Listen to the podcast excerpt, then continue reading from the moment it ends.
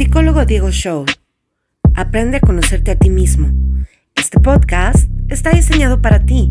Los psicólogos Diego Beltrán y Diego Lucero estarán para ayudarte en temas de vanguardia como el comportamiento cognitivo, emocional o social de las personas, grupo o comunidad. No te lo pierdas, te esperamos.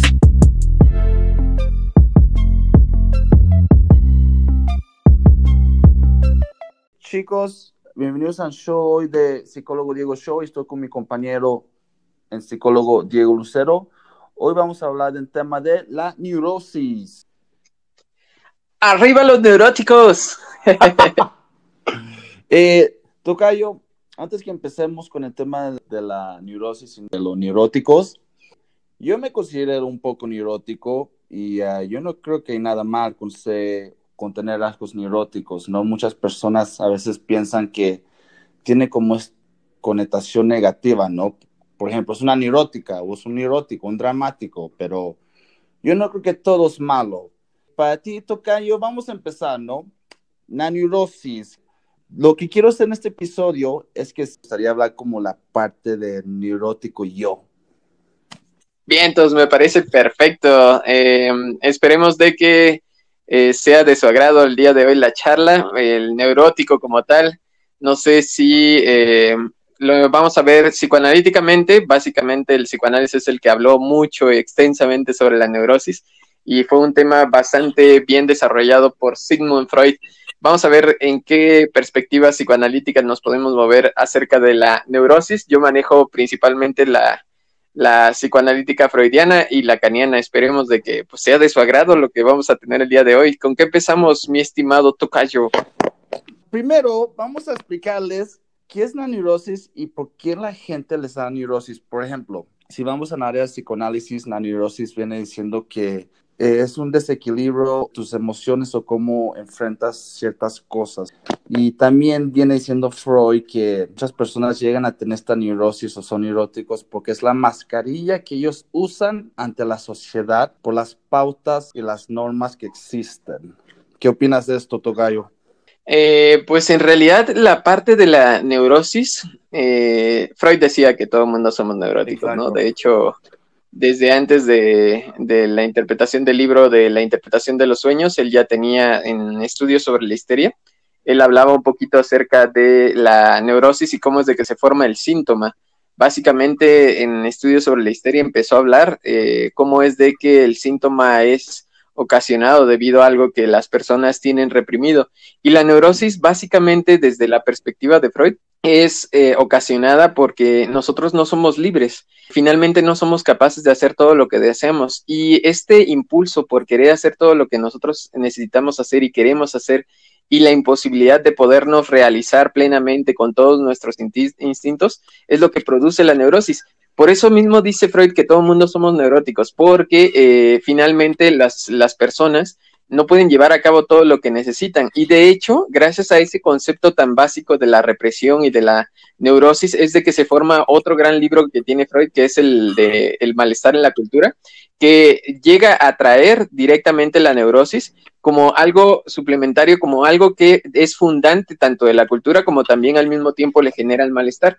Finalmente, la neurosis lo que produce es una represión y esta represión lo que busca es su huida y una de las formas en las cuales la cultura se promueve y se desarrolla es gracias a que nosotros tenemos represión. Esa represión genera un dinamismo psíquico que va a ocasionar de que las personas estén buscando hacer muchas cosas a la vez y estén buscando desarrollarse, concluirse, planificarse y dentro de esas eh, de esa perspectiva de planificación de, querer ser ellos mismos lo que tienen dentro es de que eh, pues colabora culturalmente y colabora hacia la sociedad.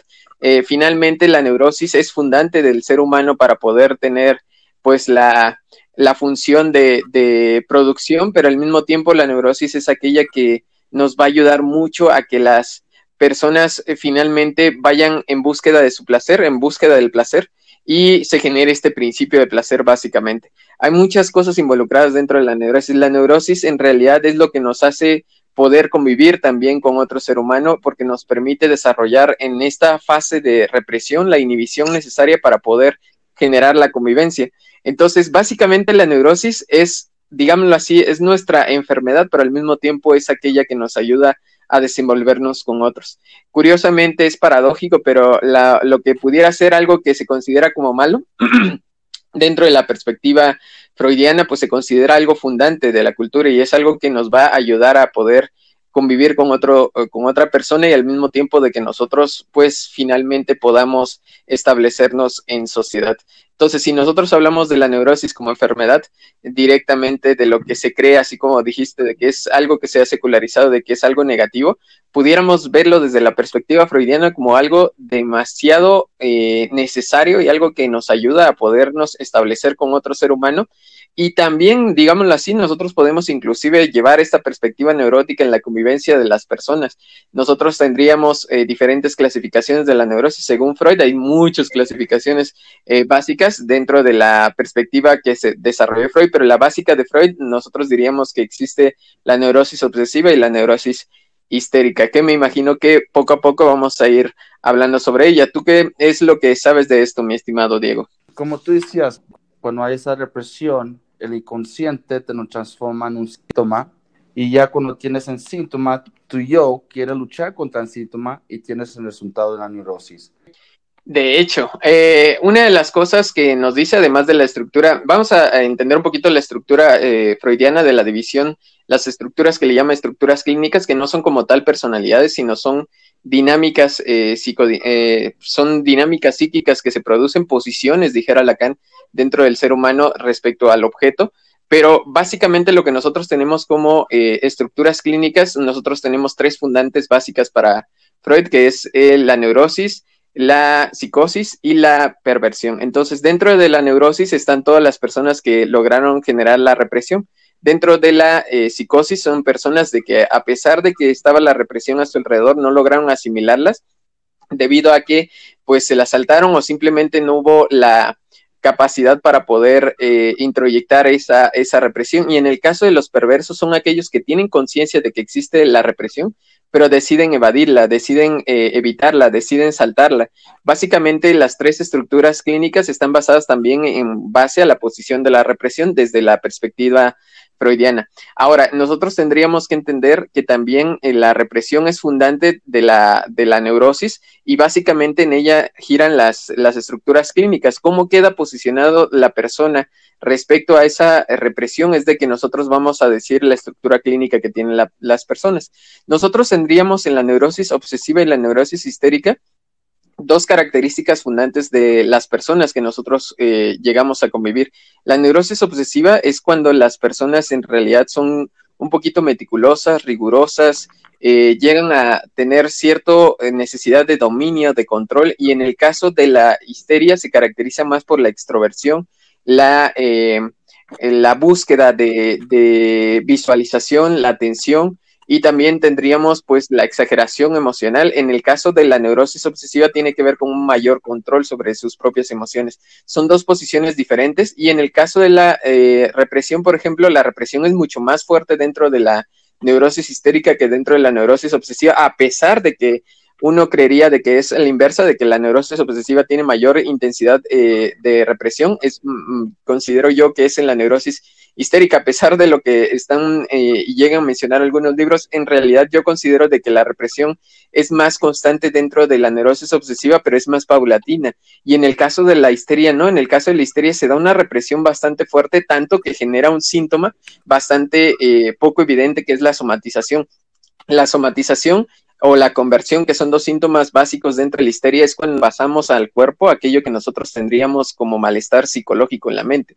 Entonces, eso se llega a hacer mucho dentro de la neurosis histérica y dentro de la neurosis obsesiva no se da eso. Es decir, generalmente dentro de la neurosis eh, obsesiva el síntoma meramente eh, son las actividades que tienen que ser eh, ritualistas. En el por eso considero que no es tan fuerte dentro de la neurosis obsesiva debido a que esta, esta represión es constante, es permanente, pero no llega de jalón a tal grado de que eh, pasa fuera de la vista. Es, es, es, demasiado evidente cuando una persona llega a tener ya un complejo más obsesivo que cuando una persona llega a tener un complejo más histérico. De hecho, el histriónico también, el histérico, el histérico, ahorita voy a hablar un poquito del histriónico ya que lo mencioné.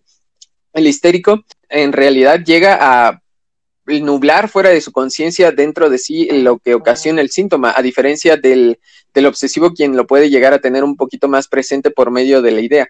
Entonces, eh, dentro de la histeria, eh, nosotros tendríamos una, una represión bastante intensa, bastante fuerte, que llega a generar inclusive la somatización y donde la persona ya no sabe por qué es de que tiene el síntoma principalmente muchas personas en realidad el síntoma que ellos tienen ni siquiera encuentran ni la mínima relación entre lo que están padeciendo con lo que les está ocasionando mentalmente. En cambio, en la neurosis obsesiva, pues puede ser de que inclusive la misma idea y la misma compulsión esté generando la relación con lo que nosotros tendríamos con la idea y es más fácil llegar a, accesar a esto.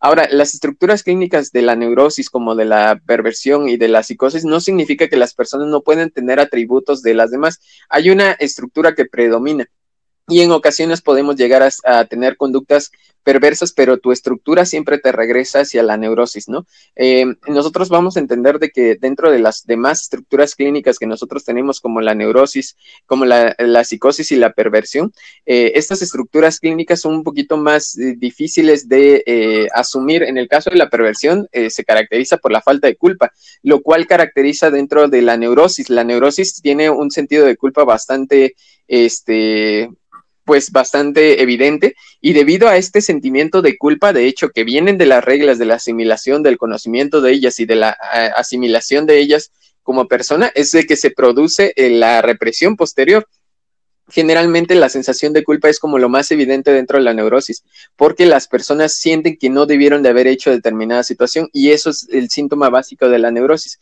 En el caso de la perversión, una persona que es perversa no tiene culpa y es lo más sorprendente porque en realidad las personas que son realmente perversas no, no estoy catalogando ni género ni nada por el estilo, sino estoy catalogando principalmente a la estructura perversa, que no es lo mismo que hablar de homosexualidad, transexualidad, ni nada por el estilo. Las personas luego creen que eh, ser homosexual, que ser transexual es una estructura perversa. Hay que quitar como ese estigma que se tiene. No toda persona que es este transexual ni homosexual tiene una estructura perversa. Perverso significa que no tiene culpa. Sí, básicamente es una persona que en realidad puede hacer daño y puede tener intenciones de lastimar o de herir a las personas y no tiene culpa, lo cual tiene bastante el neurótico. El neurótico tiene culpa, por eso mismo es de que es fundante cultural porque en realidad las personas pues muchas veces no conocen o no saben el potencial que pueden hacer daño, terminan haciendo daño y cuando se dan cuenta que está en contra de una regla culturalmente aceptada o de una sensación ética que nosotros tenemos, entonces es cuando nosotros eh, llegamos a sentirnos mal. Básicamente, esa es la diferencia entre el neurótico y el perverso, y dentro del psicótico, que es otra categoría, y viene la esquizofrenia, algunos ponen ahí la paranoia. En sus primeras etapas Freud no ponía ahí la paranoia, pero vamos a dejarla ahí. Sí, este, también está la esquizofrenia infantil, que ahorita son como los niños autistas. Entonces, hay muchas cosas que están ahí ligadas dentro de la, dentro de la, de la psicosis. La psicosis también es fascinante entrar a ese, a ese mismo tema. No voy a tratar de abordar ahí, sino simplemente nosotros diríamos de que eh, finalmente la, la represión no llega a ser asumida y que las personas en realidad pues eh, no llegan a asumirlas porque no contaban con la capacidad la estructura materna hijo este la estructura paterna materna hijo no pudo darse eh, una adecuada asunción de la, de la represión. Entonces, básicamente, eh, nosotros hablando de las estructuras clínicas, nosotros estaríamos hablando de que la neurosis tendría esas dos divisiones y posturas respecto a la depresión, a la, a la represión. Nosotros hace rato mencioné lo del el histriónico. El histriónico es el nombre moderno que se le llega a dar a la histeria, nada más de que es un poquito menos compleja que la histeria freudiana. Es el nombre que le da el DSM 4 y el DSM5 a lo que anteriormente se llamaba histeria, pero además de esto, este, la histeria, digámoslo así, no nada más se, no nada más se convirtió en un trastorno histriónico, sino también nosotros tendríamos la división actual que es trastorno histriónico, trastorno somatizador y trastorno conversivo, que serían los tres trastornos actuales, este, es lo que equivaldría un poco, se asemejaría un poco a lo que nosotros entendamos, entendíamos como eh, neurosis histriónica. Básicamente, lo que nosotros podemos decir entonces es de que la neurosis, a pesar de que dice Freud de que todo el mundo la tenemos, pues en realidad la mayoría de las personas es la frase correcta, la mayoría de las personas son las que la tienen. Pero no todas las llegan a tener o tienen la posibilidad o la capacidad de haberlo hecho. Muchas veces la estructura depende de la convivencia que nosotros tengamos con los padres, es lo que va a generar las distintas posiciones que nosotros vamos a tener. En cuanto a esa explicación de las posiciones, a mí me gusta más Lacan eh, en cuanto a la asimilación de la represión y el nombre del, padre o la figura paterna, que es lo que nosotros entenderíamos. Eh, que es el que va a generar esta eh, asimilación de la, de la represión. Lacan habla de tres momentos básicos para los cuales se llega a dar esta, esta represión en algo que, fascinante que todo el mundo conoce, que está bien secularizado, que es el complejo de Edipo. El complejo de Edipo finalmente se realiza y se sepulta eh, bajo la neurosis. La neurosis es la única que puede sepultar este complejo edípico. Eh, básicamente es lo que nosotros tendríamos en cuanto a la información eh, para que puedan entender las personas que nos escuchan, que es la, la neurosis eh, a grandes rasgos, mi estimado Diego. Bueno, lo único que a mí me gustaría agregar, porque fue una explicación muy buena y clara, es de que sí, también una diferencia muy importante entre la neurosis y una psicosis es de que cuando en los momentos cuando una persona tiene una psicosis, completamente pierden este tacto con la realidad. Y cuando la persona aún está teniendo estos episodios de neurosis, aún siguen en este mundo de la realidad. Simplemente están teniendo un episodio, pero no tan grave como en de psicosis que ya pierdes todo. También en esta parte donde tú mencionas del trastorno perverso. La estructura perversa. La estructura perversa y el neurótico. ¿Qué pasa con estas personas? Por ejemplo, soy un chico normal llego a tener una situación uh, sexual con una persona y me doy cuenta que hice algo perverso, pero nunca lo he hecho antes. Si una persona llega a hacer estas acciones uh, una vez o dos veces, ¿ya se consideran perversos? No, de hecho la estructura la define el continuo. Eh, básicamente lo que las personas llegan a hacer y la posición que tienen eh, en cuanto al, al falo. Mira, en cuanto a la perspectiva lacaniana, eh, las estructuras son como un poquito más evidentes, eh, cómo quedan las personas posicionadas respecto a lo que denomina eh, falo. nosotros tendríamos de que la represión, la represión es la fundante de la neurosis. Sin embargo, para que se dé la represión, en el caso de Lacan, nos habla de que se tiene que dar la asimilación paterna, el nombre del padre, que es básicamente el complejo de castración asimilado, que es o significa de que las personas tienen que asimilar, eh, digámoslo así, lo que se debe y lo que no se debe hacer, de forma simple y resumida para que nos eh, comprendan y nos entiendan las personas que nos están escuchando. Lo que nosotros hablamos de complejo de castración, nombre del padre, es la asimilación de reglas, de lo que se debe y lo que no se debe de hacer. Y entonces, cuando una persona asimila lo que se debe y no se debe de hacer, él puede tomar una posición, lo asume, lo hace o no lo hace. ¿De qué depende esa posición que tomen respecto a lo que se debe y no se debe hacer? Depende del ahínco y la relación que tenga con la figura materna. Y cuando yo estoy hablando de la figura materna, estoy hablando del objeto A o la figura de amor, la figura que nos produce afecto. Si la persona que nos produce afecto, que nos cuida, que nos eh, está protegiendo, es una persona que en realidad no quiere respetar las reglas y puede evadir esas reglas eh, eh, tratando de de estar todo el tiempo con el objeto querido, que es el hijo, y no le pone límites, entonces las personas eh, y los niños empiezan a asimilar y creen de que no existe límite para estar con la madre y que la madre es la todopoderoso. Si en realidad quedan fijados en esa posición es cuando se produce el perverso, cuando la misma mamá en realidad no logra transmitir al hijo que hay algo que puede detener esa relación que tiene con ella y finalmente de que hay límites que se tienen que seguir. Si eso no se llega a transmitir, entonces el niño eh, logra quedarse en una posición perversa. Si este niño en realidad no tiene la capacidad o simplemente la mamá no le brinda el amor suficiente o está con ella lo suficiente para generar esa diada, sino el niño queda aislado, queda solo, no hay suficiente estimulación, digámoslo así, es donde se produce la psicosis. Ahora, no todo es culpa de la mamá, sino tiene que ver con la posición que tiene esta figura de afecto respecto al mismo niño.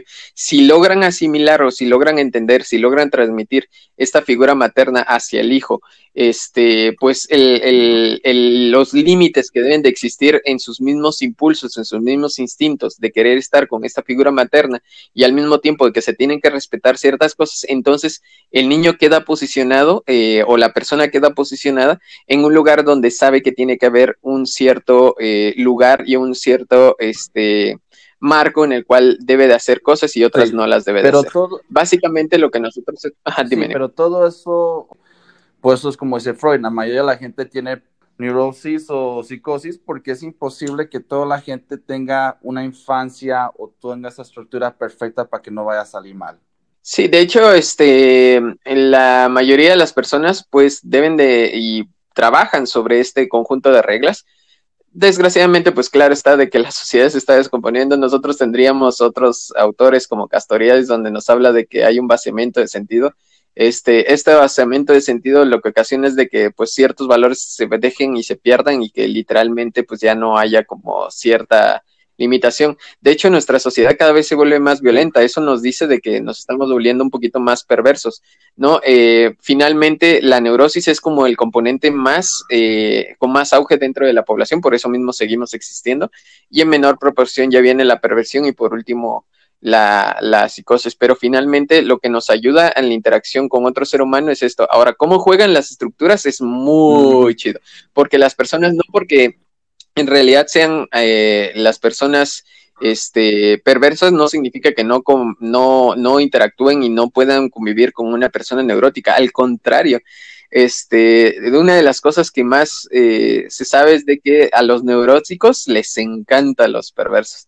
De hecho, porque finalmente los neuróticos, como son muy reprimidos, siempre están en, el, en la zona en la cual tienen que aguantarse, tienen que prohibirse ciertas cosas que ellos desean la figura del perverso es demasiado atractivo porque él hace lo que quiere. Entonces, cuando ese perverso se muestra como aquella persona que puede hacer muchas cosas sin límites, le atrae al neurótico porque es su deseo inconsciente, ¿no? Entonces, muchas veces el, neurótico con el, perverso juegan una diada bastante eh, dolorosa para el neurótico porque finalmente él va a dejar de hacer cosas y en cambio el perverso va a seguir actuando como tal. Entonces, ¿cómo podemos identificar a un neurótico y a un perverso? Básicamente por la culpa. La culpa nos dice mucho de cómo las personas. Un perverso no tiene sensación de culpa y ese es permanente, ¿no? ¿Cómo podemos diferenciarlo? Que, que fue lo que me llegaste a preguntar. Eh, básicamente el perverso no tiene sensación de culpa. La sensación de culpa, si llega a tenerla, es con un fin alterno, es con un fin, eh, con una ganancia secundaria. Llega a tener culpa porque sabe que de esa forma va a obtener lo que quiere. Por ejemplo, como un capricho, él admite la culpa, de esa manera va a obtener lo que, lo que desea. Dime, mi No, podemos, está agregando lo que tú dijiste, ¿no? Que con esa culpa va a tener lo que quiere, que va a conseguir placer. Sí, claro. De hecho, este, básicamente las personas eh, perversas, en realidad, eh, ellos viven bajo el principio del placer también porque básicamente, pues ellos no tienen represión y el neurótico con un histérico, híjole, les cuesta bastante trabajo la vida porque no se aguantan, los dos neuróticos entre sí no se aguantan. Eh, finalmente eh, se le vuelve muy atractivo el perverso, el perverso no va a sentir culpa, finalmente este, va a estar yendo de aquí para allá, pero le, le es más fácil al, al neurótico convivir con el perverso debido a que este, no tiene reglas que seguir, entonces aquel hace lo que desea, va a estar sufriendo, sin embargo, a pesar de eso, el neurótico, el, el perverso da espacios ¿no? Lo cual el neurótico no, el, todo neurótico busca el control porque la represión es fundante también de control. Sí. Entonces, eh, se quieren controlar entre ellos. Es la diferencia del neurótico. Eh, los neuróticos entre sí se buscan autocontrolar y controlar a la otra persona. En cambio, el perverso no busca literalmente el control, sino simplemente busca el placer. Entonces, si el control en cierta forma le da placer, lo da. Si en dado caso no le da placer, pues simplemente busca otra forma de placer. No se centra en una sola. Y va, y va a buscar este, que la otra persona se sienta este, eh, más que nada, eh, pues que la admire, que la sienta como satisfecha consigo mismo. No busque el placer en el otro, busque el placer siempre en sí mismo para con los que lo que tú dices es muy cierto porque lo podemos ver en parejas. A veces tienes como esta chica que se porta bien y un chico que se porta mal o la chica neurótica o un chico neurótico y si ves esta combinación de perverso y neurótico y hacen parejas muy buenas. O, o yo hice como una identificación que dije, está hablando mi pareja. Soy yo mi pareja. Pues a ver qué posiciones toman, pero lo que te digo es de que es más fácil inclusive convivir con un perverso porque el perverso no se preocupa de muchas cosas, lo cual quiere el neurótico. El neurótico anhela no preocuparse de demasiadas cosas, eh, anhela ser este libre completamente y, el, y el otro, el neurótico que el neurótico no se los dan los dos son preocupones, entonces finalmente eh, hay una parte en la cual debe de asimilar y finalmente la psicoterapia eh, está buscando de que una de las cosas que se liberen es eh, mayor control sobre las cosas que te producen el síntoma. Y si el síntoma, por ejemplo, es el control, es el dominio, es buscar estar sobre el otro y al mismo tiempo modificar y manejar la situación, lo que te da un poquito la parte psicoanalítica es de que tú puedas manejar mejor el síntoma, mejor el inconsciente y que éste no sea el que domine finalmente a la otra persona, sino entender que se puede ser un poquito más libre eh, en las cosas en las que se tiene que ser más libre y menos riguroso, menos represivo, porque el problema de las personas es que cuando ellas asimilan la represión, la represión se puede volver bastante rigurosa, como se puede volver bastante laxa. Y el punto es de que exista la represión, que sepas qué cosas y no debes de hacer y qué cosas son las más pertinentes, tomar la decisión sobre la que debes de prohibirte y las que no debes de prohibirte. Básicamente lo que nosotros buscamos es de que la persona se descubra en ese inconsciente, en esas ideas que tiene ahí prohibidas, que las maneje y él las autoriza cuando sea necesario, pero no que éstas invadan su vida involuntariamente y en realidad la perjudiquen para no la realización no absoluta de todos sus deseos. Entonces, cuando nosotros buscamos ese punto medio es cuando las personas se vuelven responsables sobre la otra persona, pero al mismo tiempo no son tan rigurosos para poder dominar y controlar al, al, otro ser humano. Entonces la perfección se vuelve muy atractiva, pero al final es dolorosa. Y las personas neuróticas que en realidad están en esa situación, lo mejor sería como controlar eh, esta parte, esta parte represiva que desplazan no solamente hacia sí mismos, cuando la aprenden la quieren desplazar hacia los otros, tratando de controlar la vida de los demás, lo cual se vuelve bastante este, difícil y problemático. Por eso luego los neuróticos entre sí no se aguantan, porque finalmente creen y sienten que pueden tener la vida de otra persona en sus manos. Gracias a la represión, la represión al mismo tiempo que la asimilan, la proyectan en el otro y se vuelven así de rigurosos consigo mismo, se vuelven rigurosos con los demás. Sí, eso estuvo muy interesante, Tocayo.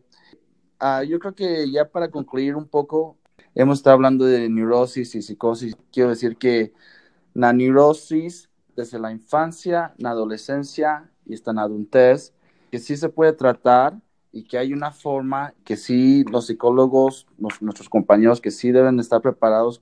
Y otro dato también es que ahora con la neurociencia hay como datos que demuestran que con estas conductas desequilibradas pueden modificar los circuitos cerebrales y hacer una transformación. Igual pasa con adicciones. Entonces, ya desde la infancia o desde la adolescencia ya tenemos esos cambios en nuestro cerebro. Si no se tratan bien, esto van a afectar nuestra vida a largo plazo.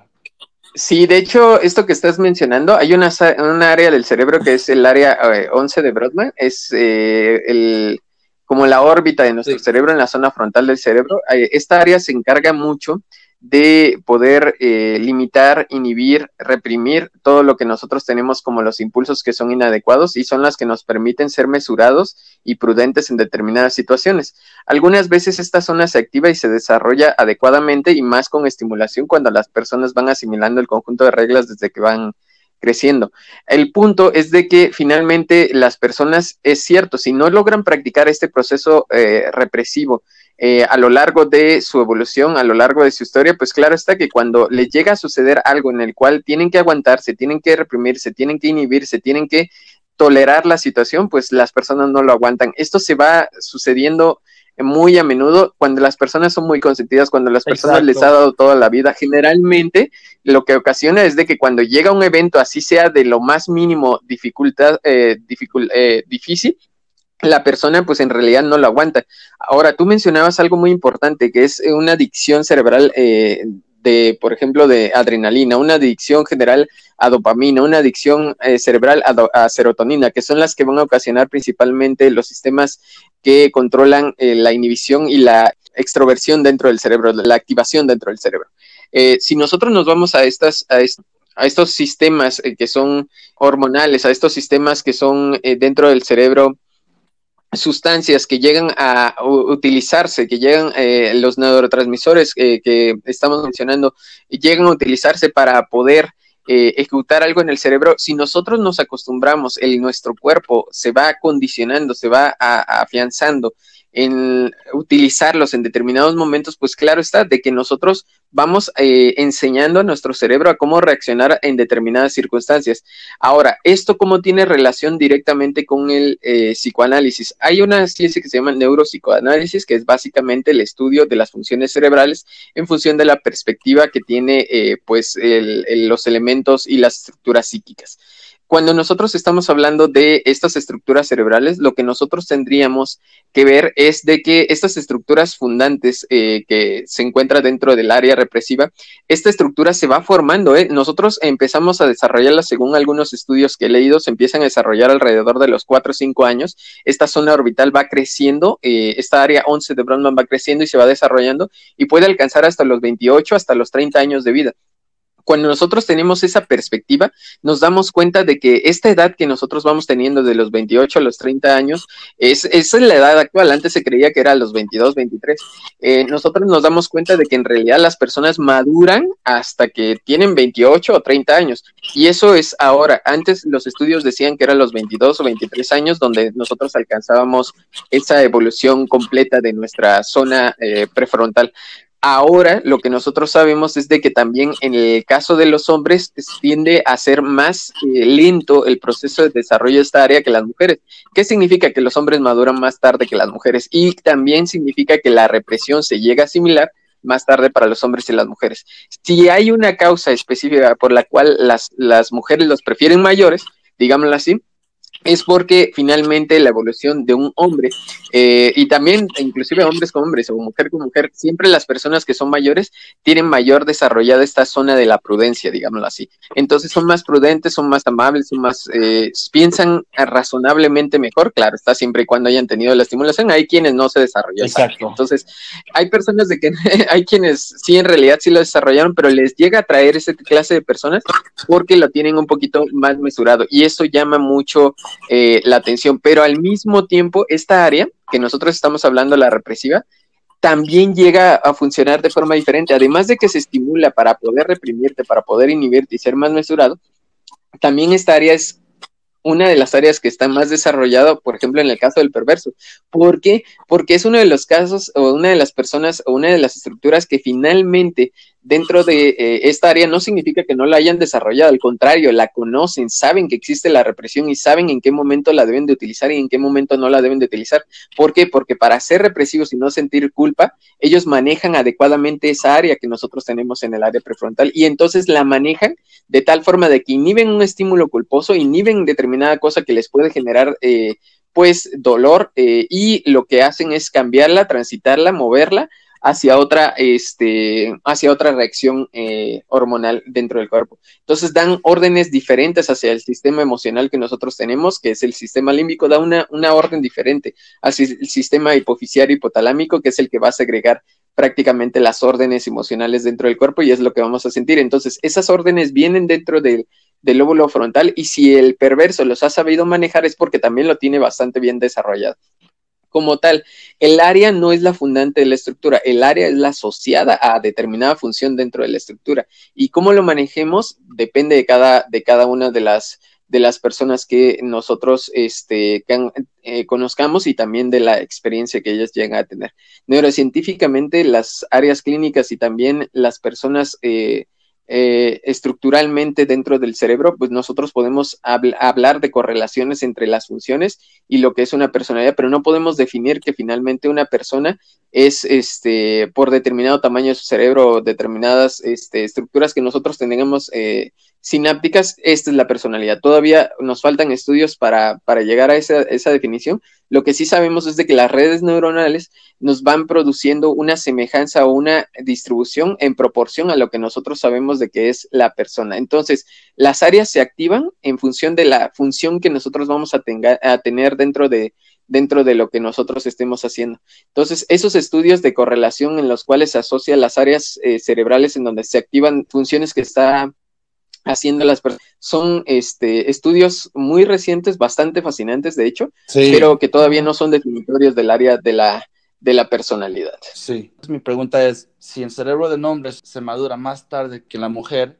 entonces eso puede explicar que por eso los hombres le llegan problemas mentales más tarde en la vida que las mujeres. Híjole, eso sí estaría, este, tendría que ver bien bien como en la fuente. No sé si en realidad, este, los hombres eh, tienen a tener problemas más, más, este, tarde que las mujeres. Ajá, eh, lo que sí te puedo decir es de que el umbral del dolor del hombre es mucho menor que el de la mujer. ¿Qué significa esto? De que el hombre en realidad tolera menos el dolor que la mujer. La mujer en realidad de zona de inhibición es mucho más alta.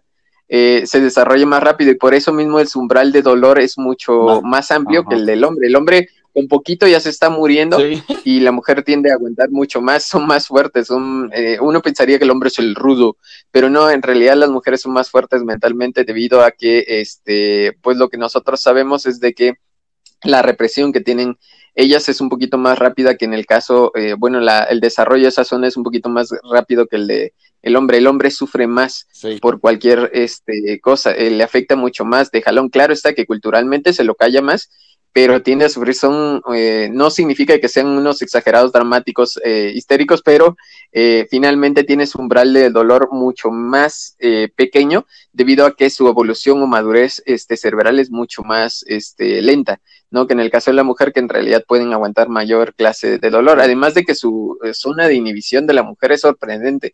Desde pequeñas edades, por eso mismo es de que dicen que no te metas con una mujer porque te lo cambian rápido, porque su inhibición, su capacidad de cambiar de un momento a otro, de inhibir una parte para meterse a otra, es mucho más acelerada, tiene mucho más práctica, digámoslo así, que un hombre. Entonces, eh, también pueden manejar varias cosas a la vez porque son capaces de inhibir rápidamente una cosa y meterse en la otra.